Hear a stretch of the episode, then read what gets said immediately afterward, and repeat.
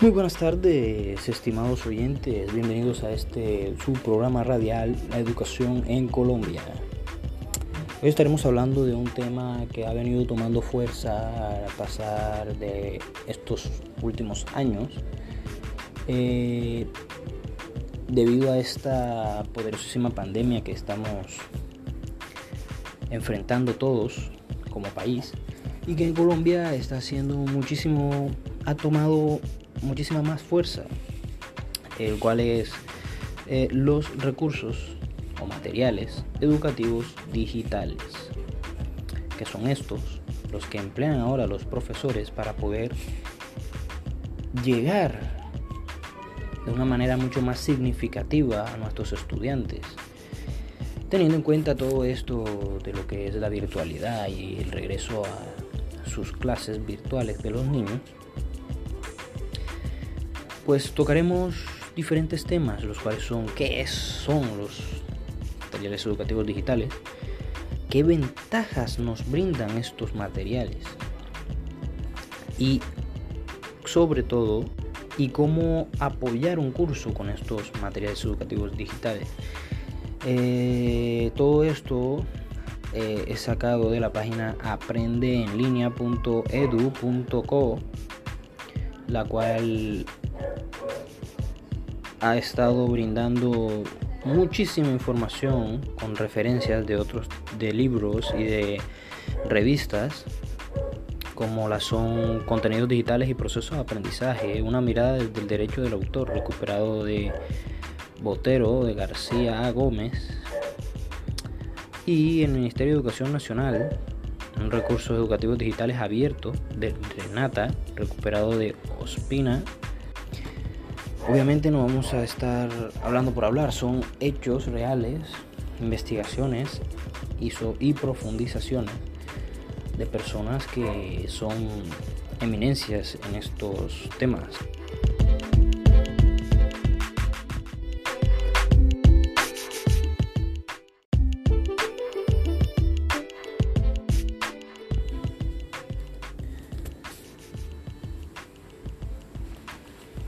Primero que todo, partamos del hecho de responder la pregunta que me imagino que muchos padres de familia se deben hacer y es ¿qué es un material educativo digital?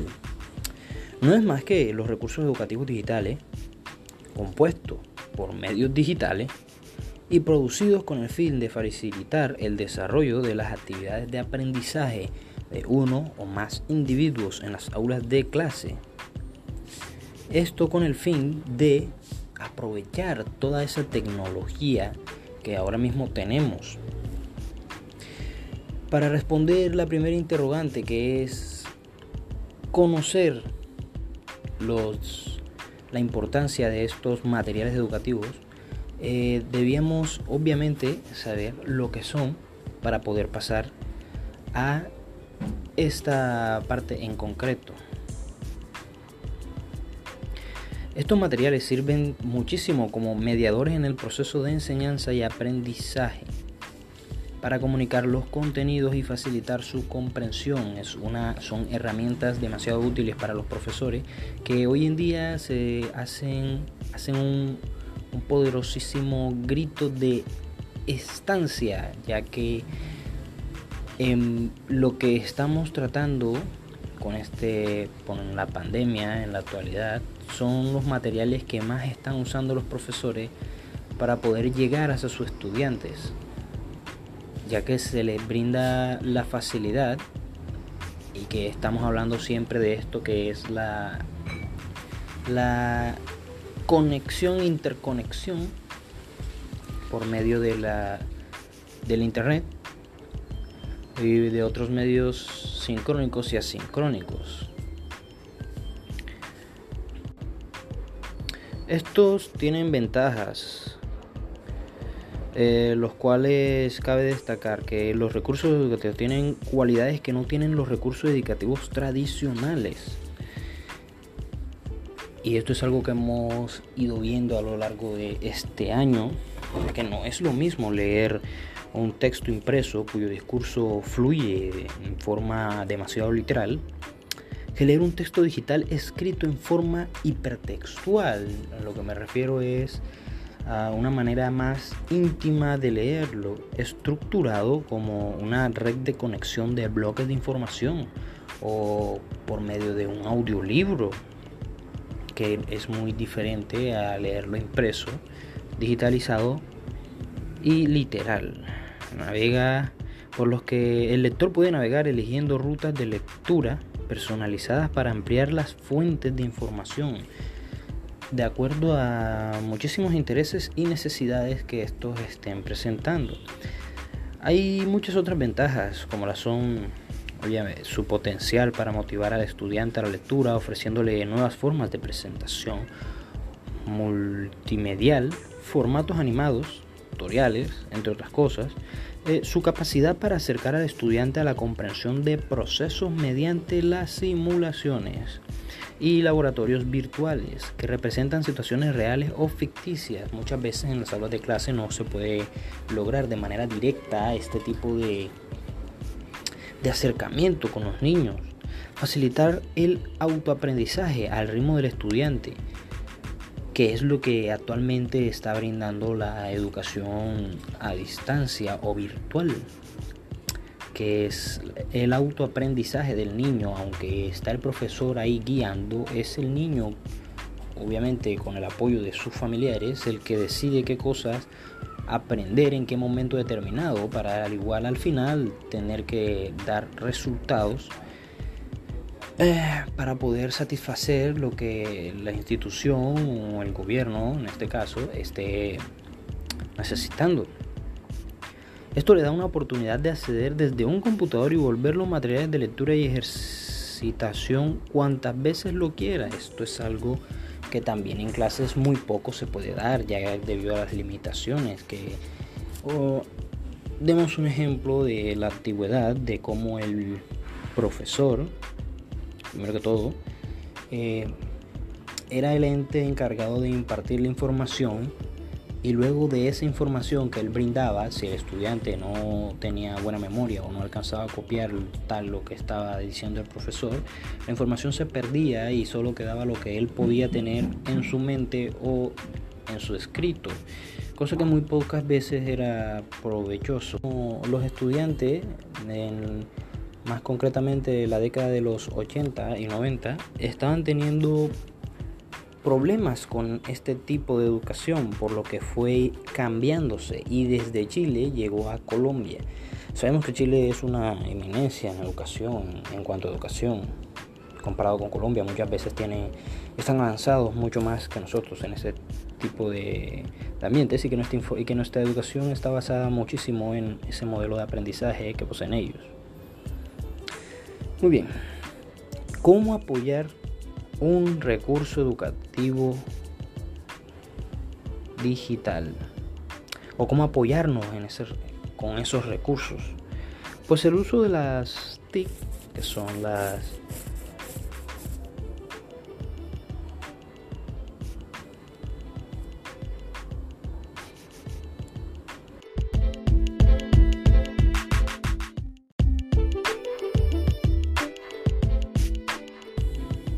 proseguimos con cómo apoyar un curso con estos recursos educativos digitales o materiales educativos digitales. Eh, el uso de las TIC, que no son nada más que tecnologías de la información y la comunicación en la educación, implica la creación de búsquedas y selección de recursos educativos digitales acorde con el nivel de desarrollo cognitivo deseado por el saber, en este caso el grado o el nivel en el que se encuentre sus niños. Eh, los tutoriales, los hipertextos, los documentos, HTML, que es un lenguaje de programación, eh, y los recursos audiovisuales, videos y animaciones permiten realizar actividades basadas en la exploración de información para adquirir y ampliar conocimientos básicos sobre un tema de estudio, comprensión, asociación y consolidación de los aprendizajes. Esa es una manera muy concreta para apoyar un, tema en clase o, cualquier otro tipo de manera que tenga el docente para dictar sus actividades.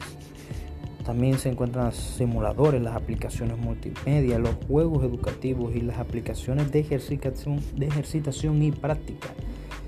Como estas hay un montón, ya sean en línea o creadas por el mismo docente, por el cual hay muchas páginas en las que se pueden crear dichas dichas aplicaciones o no como tal aplicaciones sino ejercicios que sean actos para el nivel educativo en el que se encuentra el niño. Eh, eh, estas aplicaciones de ejercitación y práctica permiten interactuar con el objeto de conocimiento como para comprender el proceso, desarrollar habilidades, relacionar e integrar el conocimiento de nuestros jóvenes. Podemos darles ahora una pequeña muestra de lo que vendría siendo este este círculo en el que se encuentran los materiales educativos digitales.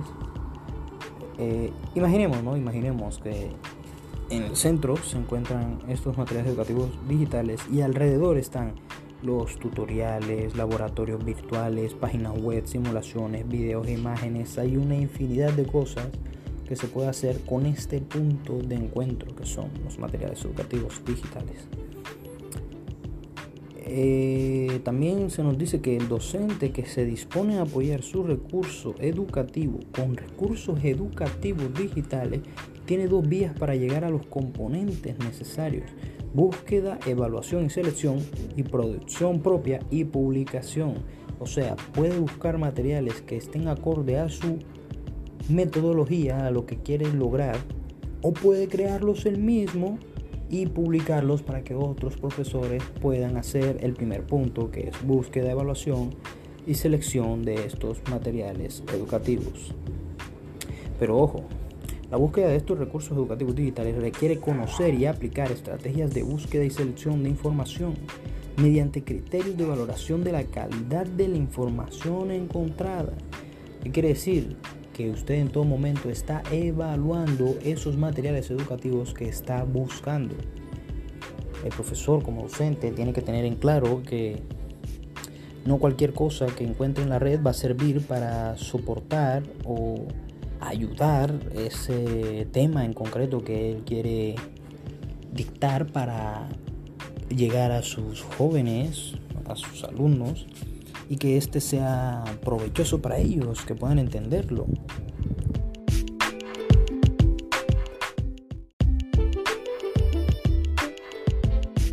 Y con esto damos por finalizado este programa radial de tu radio favorita en educación, educación en Colombia.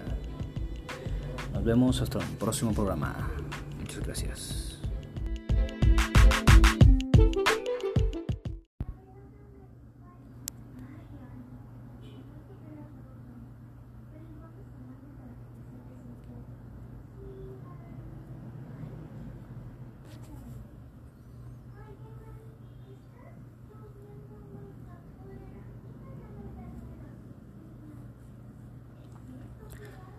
En la siguiente imagen vemos a Carlos sentado en el parque, escuchando toda la conversación de los dos perros, notando en ellos mucha tristeza y preocupación. Ya mamá de Carlos no le permitía jugar con el perro de mancha por considerarlos de muy bajo recurso. En la siguiente imagen Vemos a Carlos sentado en el parque, escuchando toda la conversación de los dos perros, notando en ellos mucha tristeza y preocupación, ya que la mamá de Carlos no le permitía jugar con el perro de mancha, por considerarlos de muy bajo recurso.